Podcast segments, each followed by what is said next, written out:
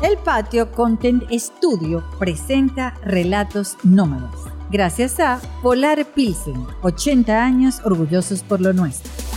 Paseando una vez por el malecón, extasiado me quedé al ver una flor perfumando. Viajera del río. Los viajes de río siempre me recuerdan el amor en los tiempos del cólera. Dejan los pesares para que se diluyan en el mar. Cada vez que, que me monto en un bongo y navego por los ríos, siempre tengo esa imagen presente. Yo digo, bueno, todas las tristezas, toda la angustia, el dolor, la mortificación, que se vayan con la corriente, que llenen hasta el mar, que allí se disuelvan. Entonces, bueno, seguramente vendrán después otros pesares, otras angustias, otros dolores, pero serán distintos. Y nos encaramaremos en un nuevo hongo y los dejaremos ir de nuevo. Esa es la imagen que yo tengo de los viajes de río. Pero hubo un viaje de río en particular que fue el más emocionante. El Alto Orinoco, el extremo sur de Venezuela. Cuando ustedes ven el mapa de Venezuela, esa parte que baja así, que nos une con Brasil, imagínense viajar hasta allí, hasta Brasil, hasta la piedra del Cocuy. Yo vivía obsesionada por los límites y nunca habíamos llegado a la piedra del Cocuy, el punto triple. Así que yo me empeñé en que hiciéramos ese viaje. Llegamos a Puerto Ayacucho. A Puerto Ayacucho llegamos en avión porque en esa época había vuelos para todas partes. Así que llegamos en avión. Y allí volamos hasta la Esmeralda, adentro, metido por la selva. Esa es la segunda pista de aterrizaje más grande de Venezuela y la más costosa. Allí me enteré, porque está sobre una mina de cuarzo y está junto al majestuoso río Orinoco. Allí nos estaba esperando la iguana. Un barquito brasilero, unos barquitos que hay por montones en el río Amazonas, en la parte de Brasil. Y son unos barquitos bien peculiares porque es un barquito que parece como ovoidal y no tiene mayorquilla. Y tenía un corredor así por todo alrededor y había unos camarotes que estaban en esa primera parte, dos camaroticos chiquiticos, bajabas así por una escalera y había dos camaroticos con unas literas. Este, y después había otros dos camaroticos un poquito más allá. Y después tú subías una escalera y llegabas a una terraza que estaba enfrente, que era bien grande. Y ahí arriba estaba el camarote principal. Como yo era la única niña de la expedición, la única mujer, éramos como 12, todos los demás eran varones, a mí me tocó ese camarote. Y justo detrás de ese camarote estaba el capitán, allí, peloteando su embarcación. Y en el medio estaba la cocina y había un comedor, todo abierto, todo absolutamente abierto. Todo el tiempo estabas viendo el río. Y atrás había dos bañitos. Y, la cocinita era mínima, era así, ¿sabes? Como un cajoncito. Y todo el tiempo llevábamos dos voladoras, dos lanchitas de aluminio que venían atrás, siguiendo la travesía del barco. Pero la iguana no era un barco cualquiera, tenía su abolengo, aparte de ser el único barquito de estos que había en Venezuela para ese momento, yo creo que todavía. Fue apoyo del Calipso, el barco de Cousteau cuando recorrieron el Amazonas. Y Cousteau les dejó una campana de recuerdo. En mi camarote durmió Axel, el cantante de Guns N' Roses, así creo que es que se dice, y puso una talla de madera en ese camarote donde fue dichoso. Allí donde yo me pasé 12 noches, porque nos pasamos 13 días recorriendo el Alto Orinoco. La tripulación, ahí estaba Lucho, el capitán, su dueño, de la etnia Bariba. La mamá de Lucho nació en Maroa y él es un auténtico pariente, como le dicen a los indígenas. Lucho vivió un año con los Yanomamis, lo quieren, los Yanomamis siempre llegan a su casa en Puerto Ayacucho, él les tiene un chabono, les tiene sus chichorros para que los guinde, eh, los, los quiere, son hermanos pues, y vivieron juntos. Ahora, hay que ver la emoción de navegar en aquel silencio, en aquel universo tan virgen, en aquel sitio donde lo único que tú ves al lado y lado es la selva y aquello apenas suena y no se mueve porque se navega lento, sin afán. Te da la impresión por momentos de que aquel barquito levita, se separa del agua y flota y va así como, como en las comiquitas. Cambures guindados, todas las vituallas, todo lo que necesitábamos para 13 días navegando, donde lo único que íbamos a ver era una que otra comunidad indígena.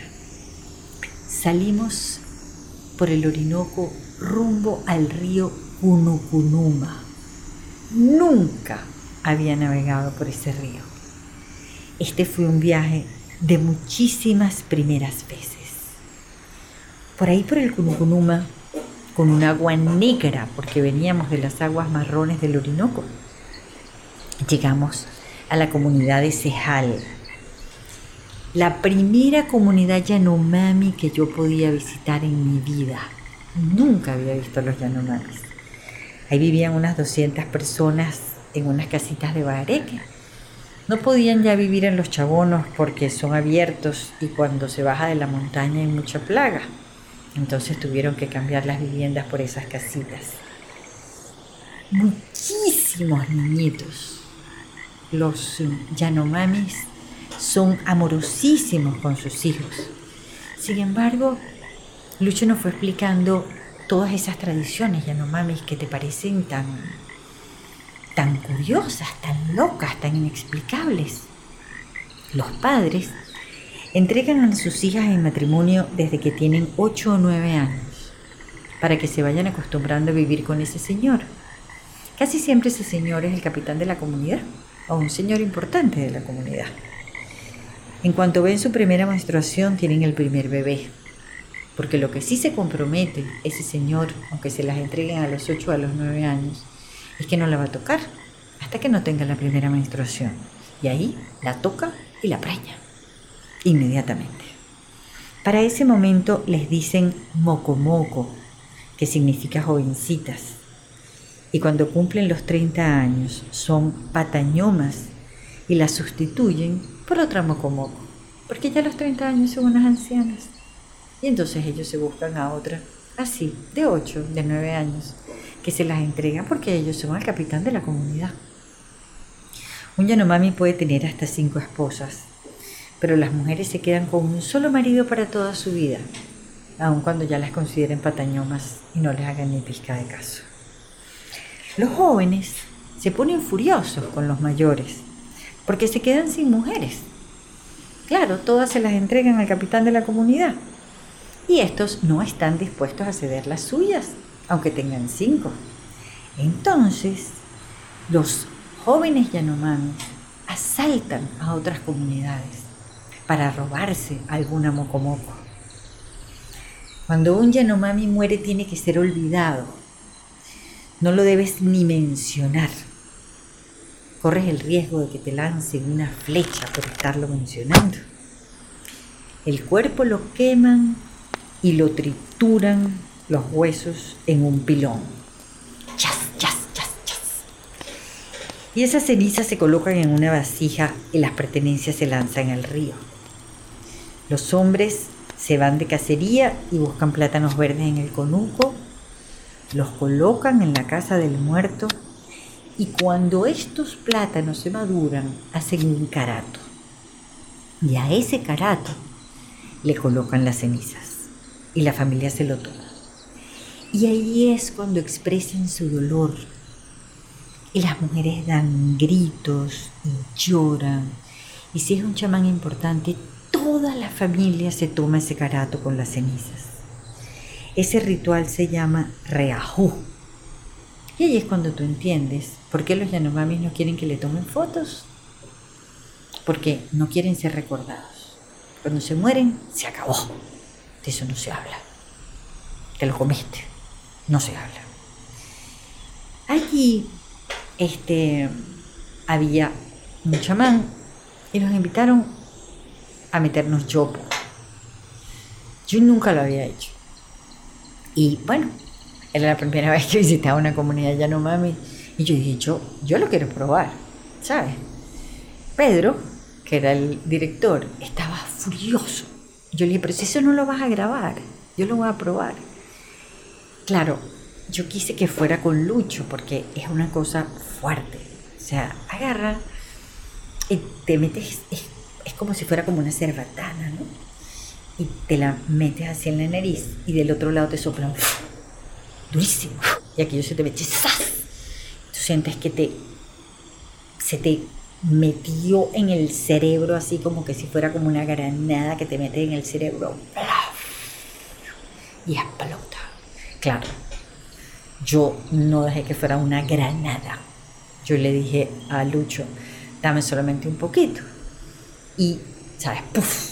¡Chas! ¡Tras! ¿Qué cosa tan sabrosa? Yo entré en un estado de gozadera, de a mí que me importa, de yo no voy a trabajar más, yo no voy a grabar, yo lo que quiero es salir a pescar con las Yanomamis que estaban pescando con una cesta y se metían en el río y yo no entendía cómo era que pescaban, pero yo lo que quería era pescar con ellas. Y caminar por allí, por toda la comunidad, y que me pintaran y, y, conversar, y aunque ellas no me entendieran, yo hablaba y estaba burda de contenta, bien contenta. Y bueno, esa fue la primera vez que me metí yo, pues más nunca, porque más nunca volví a una comunidad Yanomami, pero yo les juro que si yo vuelvo, lo hago de nuevo. Porque qué sensación tan sabrosa. Los Yanomamis lo utilizan para sus rituales y también para sanar y tal. Y.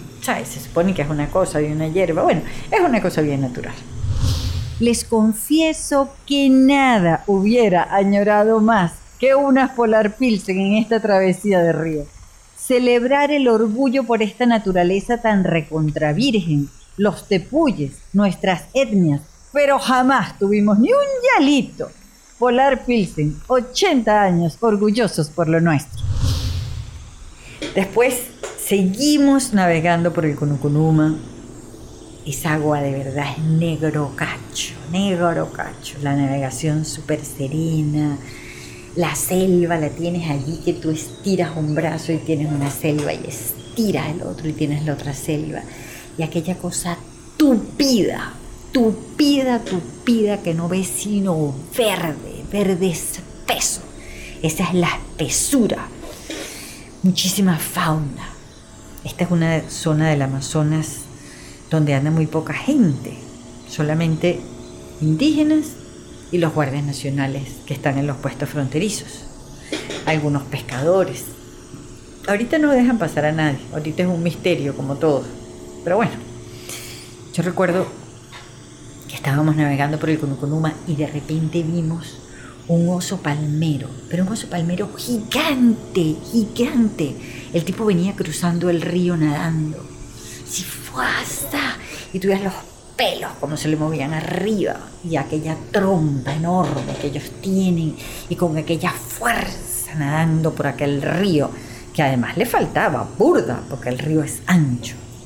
También una culebra coral, una culebra coral preciosa con sus anillos blancos iba cruzando el río y también era como, como dando brincos, como que tú no entiendes cómo podía flotar tan perfectamente en aquella agua y tú lo único que veías eran las rayitas blancas y rojas cruzando el río. Y nos contaron que una vez venía un grupo en una curiada y venía cruzando un tigre, un tigre. Y el tigre venía agotado, ¡plaf! y se montó en la curiada. Todo el mundo se timbró el tigre solamente descansó y se lanzó otra vez. Ni vio a la gente, no le importó. Y todo el mundo se quedó timbrado. Yo me imagino que en esa época no existían los celulares y nadie pudo ni siquiera tomar fotos. Además, no creo que se hubieran atrevido. O sea, sencillamente se paralizaron. El tigre descansó y se lanzó otra vez al río. Por aquí, por el Cunucunuma, llegamos a la comunidad yecuana de Culebra. Ese ha sido uno de mis mayores asombros en la vida. Entrar a aquella comunidad cuando, te bajas de la, de la lanchita, un caminito de selva y de repente se abre aquel espacio y hay unas casitas todas de pareque con sus techos de paja y ahí estaban el duida, el guachamacare y el marahuaca. Tres tepuyes. Esa gente nunca pudo saber lo que era la claustrofobia. Te levantas y lo que te recibe son ese trío de tepuyes de los más vírgenes, de los más ancianos, de los más remotos. Y aquel cielo claro y más allá, por allá, la selva. Lo loco era que la tenían inmunda, incomprensible, que no se pareciera a aquel privilegio. Pero allí yo dije, qué sabroso ser tan libre como Tamarindo. Tamarindo se llama la hija de Francisco, que corría por toda aquella sabana protegida por los tepuyes, aquella muchachita feliz, diciéndote el camino y llevándote para allá para que vieras los tepuyes, las casitas, el campamento. Yo, yo pensé que qué sabroso vivir allí, solamente para levantarse en la mañana y prepararse un café y tener aquella vista, que los tepuyes te hablaran y te resolvieran todos los problemas, porque los tepuyes siempre te hablan y te dicen qué es lo que tienes que hacer con tu vida. También para hablar con Francisco, que me contara cómo era que se había llevado esa cocina para allá. Porque después que habíamos tenido que volar a la Esmeralda y nos habíamos encaramado en aquel barquito, y para llegar hasta allí solamente pudimos entrar en unas voladoras, en las lanchitas aquellas de aluminio chiquitas, porque el barquito no pasaba por ese río que era más angosto y que tenía corrientes. Y cuando entro al campamento de Francisco, a la cocina, y me consigo con una cocina industrial de gas enorme, de ocho hornillas, con un horno gigante. Yo digo, ¿cómo llegó esto aquí? Y Francisco cuenta que la guardia se la llevó hasta la Esmeralda y después la montaron entre dos lanchas y una parte de la cocina en una lancha y la otra parte de la cocina iba en la otra y así llegó con su cocina hasta allá. Y lo más loco es que nunca la había podido usar porque era de gas y nunca había tenido gas. Y él lo único que quería era que su comunidad oliera a pan, hacer pan en aquella cocina y que el olor del pan invadiera y llegara hasta las cimas de los tepuyes y se acercaran los tucanes y se acercaran todas las aves a probar el pan que nunca habían probado porque nunca se había hecho. Y yo recuerdo que cuando yo salí de allí, yo dije, yo, yo tengo que aprender a volar. Yo tengo que tener una avioneta solamente para llegar a esta pista y traerle gas a Francisco. Para que su comunidad huela pan. Nunca volví. Todavía, todavía pienso que, que algún día tengo que ir y ojalá que, que ya la comunidad conozca el pan. Eh, volvemos a volvemos a la iguana, a nuestra lancha, a seguir pasando los días allí, tan sabrosos, donde lo único que haces es preparar la comida, conversar, ver el río. Me siento en ese terrazo de arriba y viendo un chinchorro y solamente pienso que, que yo pudiera estar allí toda la vida. Tengo una computadora pequeñita y ahí escribo y voy contando todas las sensaciones y converso con la tripulación y nos montamos en las voladoras para lavar la ropa.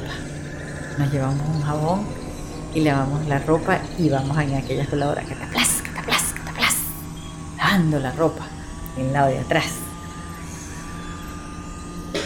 Llegamos finalmente al Caciquiare, otro de esos ríos del Amazonas, y también es la primera vez que navegamos por el Caciquiare.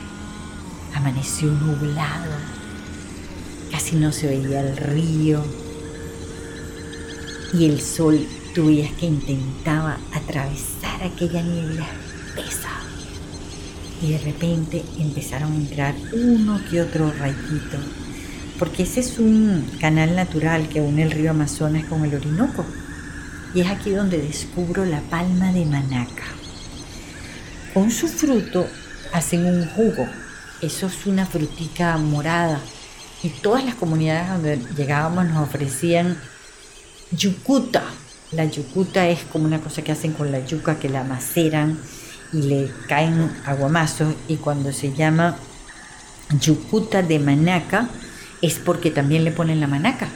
Y eso es buenísimo para la anemia y también para el paludismo. Y la raíz la, raíz la usan para curar el paludismo. Y del tronco sale el palmito y la hoja sirve para los y para los techos. Este, entonces es una planta pues que lo resuelve prácticamente todo.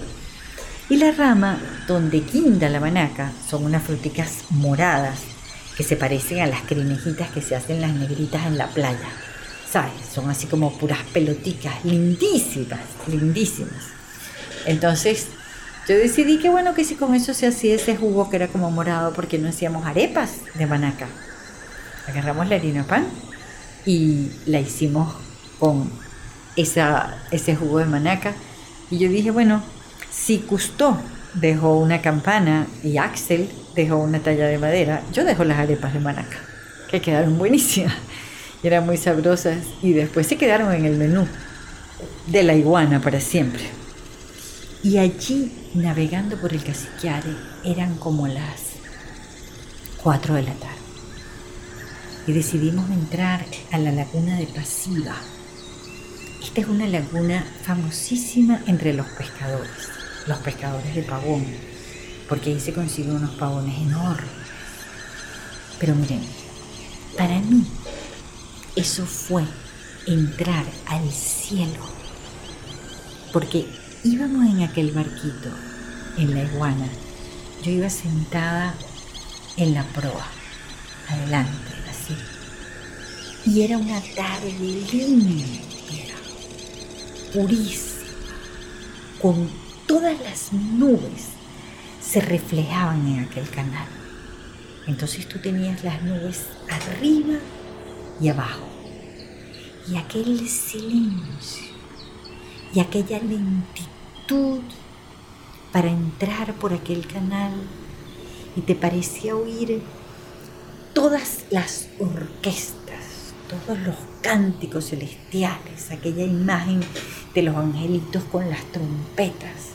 Y tú decías, si así es la muerte y si así es la entrada al cielo, pues que me agarre aquí entrando a la laguna de Pasiva.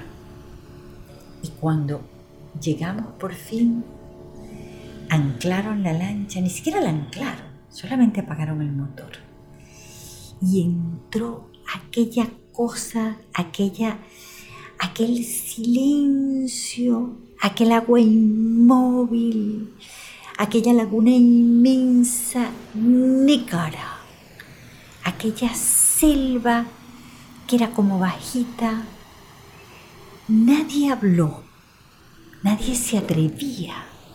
Es como que tú tenías que respetar el silencio que imponía ese instante.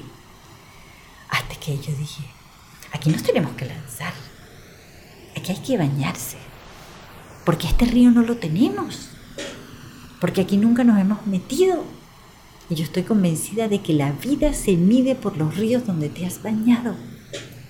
Y esa laguna en el Caciquiare no la teníamos. Así que nos paramos todos en la baranda y contamos. Uno, dos, tres y ¡fuas! en aquella agua oscura, en aquella cosa de verdad negro cacho. Imposible saber lo que había allá adentro, pero imposible no bañarse.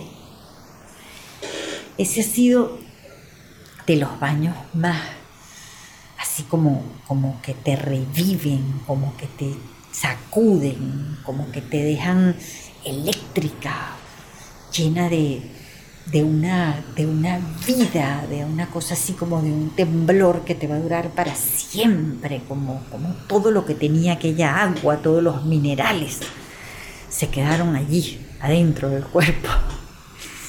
Y bueno, de allí salimos para visitar otra laguna que se llama la Laguna de Cupería.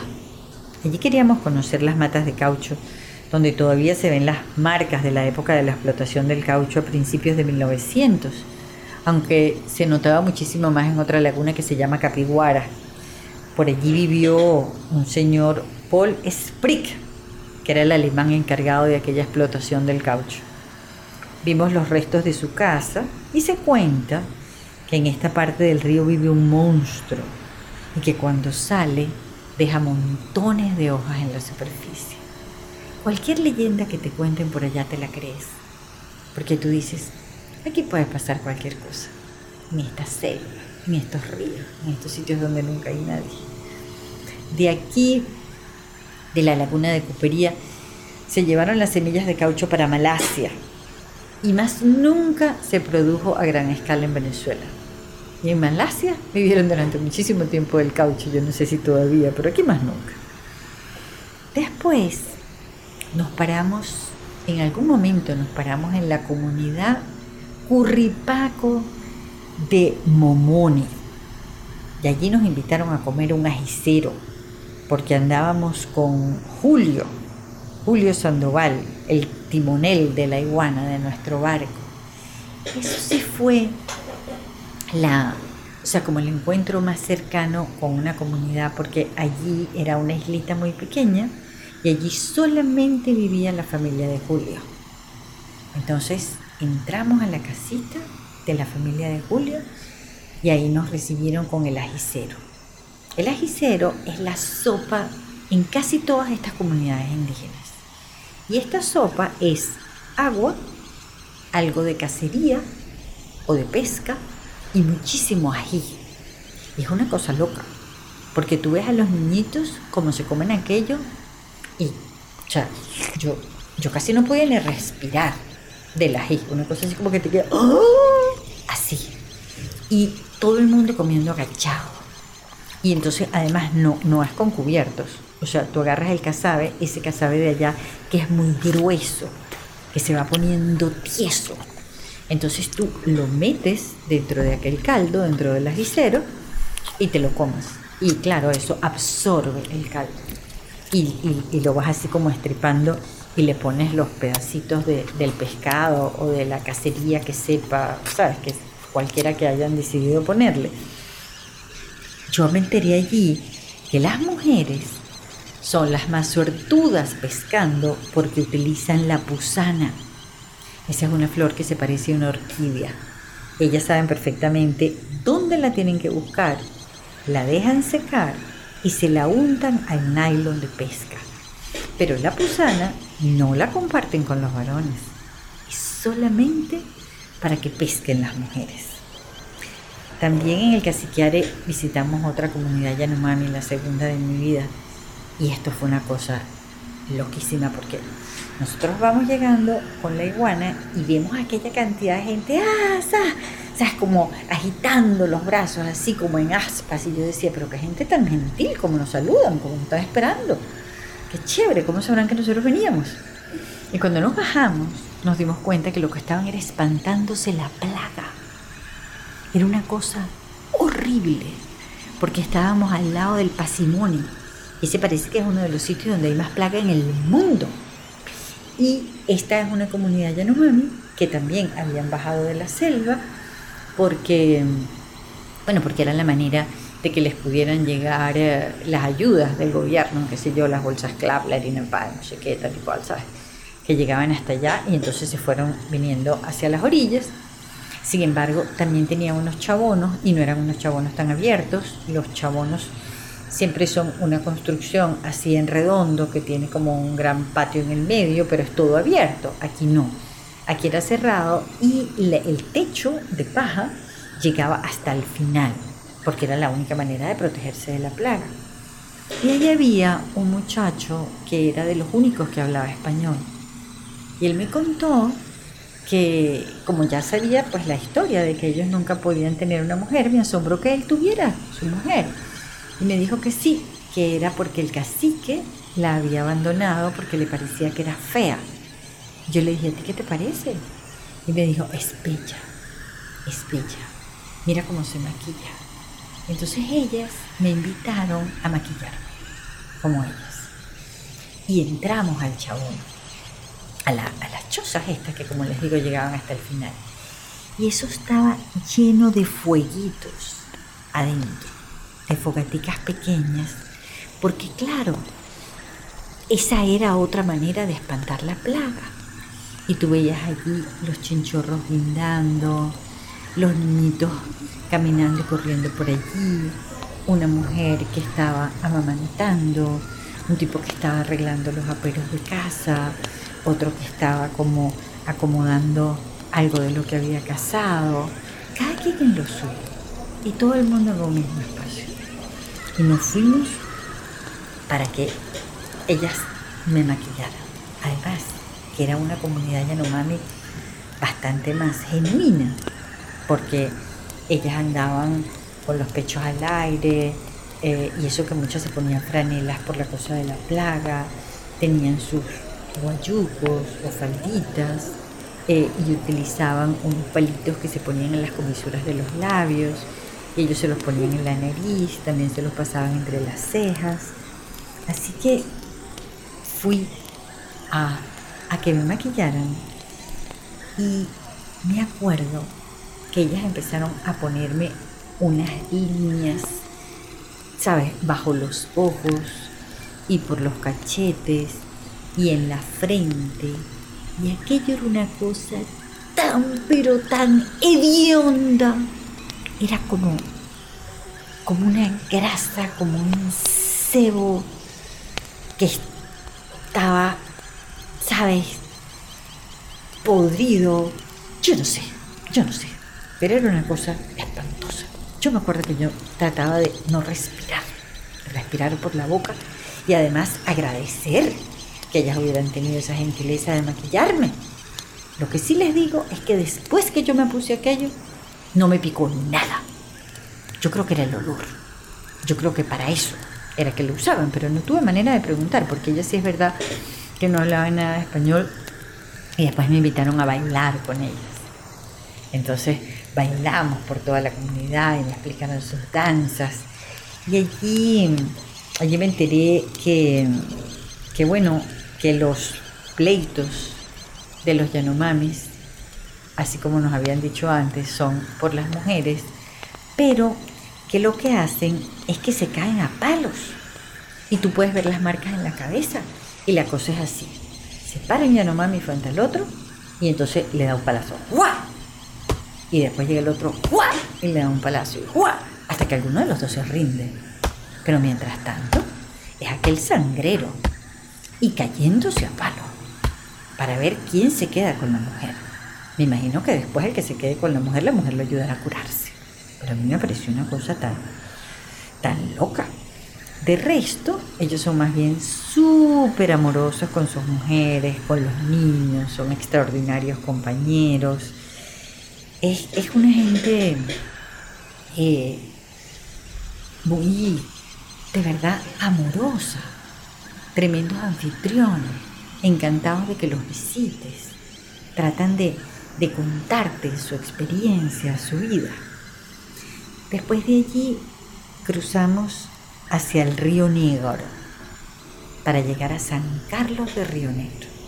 Era en San Carlos de Río Negro donde se terminaba nuestro viaje. Yo no quería llegar, yo no quería llegar al Río Negro nunca. Pero aquí en San Carlos de Río Negro conviven los venezolanos, los brasileros y los colombianos sin distinción, porque son del Amazonas. Allí la gente se considera del Amazonas y ya está. Se dice que es el sitio donde más llueve en el Amazonas y que ahí son las peores tormentas eléctricas, que hay muchos que se han muerto en esas tormentas. Abundan los curripacos, esta es otra etnia, y dicen que se acercan al pueblo solamente cuando tienen que buscar alguna cosa en especial. Este, yo me traje una cocinita curripaco, una cocinita de barro pequeñita que le pones el fueguito hacia aquí abajo y la ollita arriba y no hace casi humo y es perfecta y no se ahuman las ollas. Y allí se cuenta que por allí viven los áparos. Los áparos son unos seres diminutos, unos duendes, que solo pueden ver los ancianos, porque los ancianos no comen sol. Y para comprobar la existencia de los áparos, me enseñaron un remito diminuto. O sea, tal cual un remito, ¿sabes? El remo, el canalete, con su cosa para agarrarlo y no sé qué, pero chiquitito. Que eran los que usaban los áparos para navegar en sus curiaras. Aquí yo quería llegar a la piedra del Cocuy. La habíamos visto, ¿sabes? Como a lo lejos, así, pero no habíamos llegado. Pero resulta que para llegar a la piedra del Cocuy en la iguana necesitábamos todo un día y no teníamos ni combustible ni tiempo. Entonces yo hablé en el puesto de la guardia porque ellos tenían unas lanchas que se llaman las pirañas. Estas eran unas lanchas súper veloces, imagínense, nosotros nos íbamos a demorar todo un día y en esta lancha llegábamos en una hora y media. Era una súper lancha. Entonces yo fui a hablar con el puesto de la guardia para decirles que nosotros teníamos que llegar a la piedra del Cocuy, que por caridad que me prestaran la lancha. Me dijeron que eso lo tenían que autorizar en Puerto de Ayacucho. Le dije, pues llámelo por la radio. Y llamé por la radio. Y le dije al guardia que estaba allá en Puerto de Ayacucho, usted por caridad, no sé qué, imagínense, nosotros estamos aquí, tenemos que llegar hasta la piedra del Cocuy. Y nos prestaron la lancha. Nos prestaron la lancha. Y claro, el guardia que estaba allí me explicó que habían tenido tenía muchos problemas. Eh, en la, la, orilla de enfrente era Colombia. Y en esa época ahí estaba el ELN y estaba la FAL y estaba todo el mundo y habían tenido unos pleitos y que era peligroso y que no sé qué. Entonces yo le dije, pero, pero ¿y esa lancha no tiene ametralladoras? Entonces le dije, bueno, pues sí. Ah, bueno, pues usted apúntelas para allá. Y nosotros nos agachamos. Y si nos caen a tiro, pues usted también le cae a tiro. Entonces nos vamos agachados y llegamos hasta la piedra del Jujuy. ¿Mm? Nos montamos. Bueno, no nos cayeron a tiros y llegamos hasta el puesto de la guardia, allá, en la piedra del Cocuy. Y cuando llegamos allá, yo digo, bueno, ¿y dónde está la piedra del Cocuy? Entonces me la enseña y yo dije, pero yo la tengo que tocar. O sea, ¿por qué? ¿Sabes? ¿Cómo vamos a llegar hasta aquí? No vamos a tocar la piedra del Cocuy, que es el punto triple. Entonces nos encaramamos en una lanchita pequeñita con tres guardias y, nosotros, pues el equipo. Y nos metimos por un caño que era la selva. Y aquello estaba inundado y hubo un momento en que hubo que subir el motor y nos íbamos empujando con los árboles. Íbamos agarrando así los árboles hasta que llegamos a donde ya se podía caminar por la selva. Y entonces caminamos por un senderito de selva y ahí estaba la piedra del Cocuy. Inmensa. Bueno, un pedacitico de la piedra del Cocuy, que era lo que podíamos ver, pero la toqué. Lo único que yo quería en la vida, tocar la piedra del Cocuy. Y en esa época, la, la Guardia Nacional era nuestro principal aliado. Y para ese viaje, la Guardia Nacional nos llevó hasta la Esmeralda, nos prestaron las pirañas, nos llevaron a tocar la piedra del Cocuy y después nos buscaron en San Carlos de Río Negro para regresar hasta Puerto Ayacucho. La verdad es que yo quiero pensar en muchos barcos como la iguana viajando por el Alto Orinoco porque ese es el turismo sostenible que queremos para Venezuela. Es tremendo destino de pesca deportiva, es la emoción de caminatas de selva, es la dicha de compartir con estas comunidades sus técnicas de pesca, es la elaboración del cazabe, el uso de la manaca, que las visitas sean un ingreso para las comunidades que acepten recibirlas. Yo quisiera volver, quisiera volver para constatar que puedo pasar 15 días incomunicada, un mes, tres meses, que no necesito un celular, que Internet es una herramienta y no una esclavitud, que yo no soy ni cura ni médico para atender urgencias, que nunca pasa nada. Y que si pasa, igual tu presencia no lo hubiera resuelto. Así quiero andar yo por la vida sin ser imprescindible.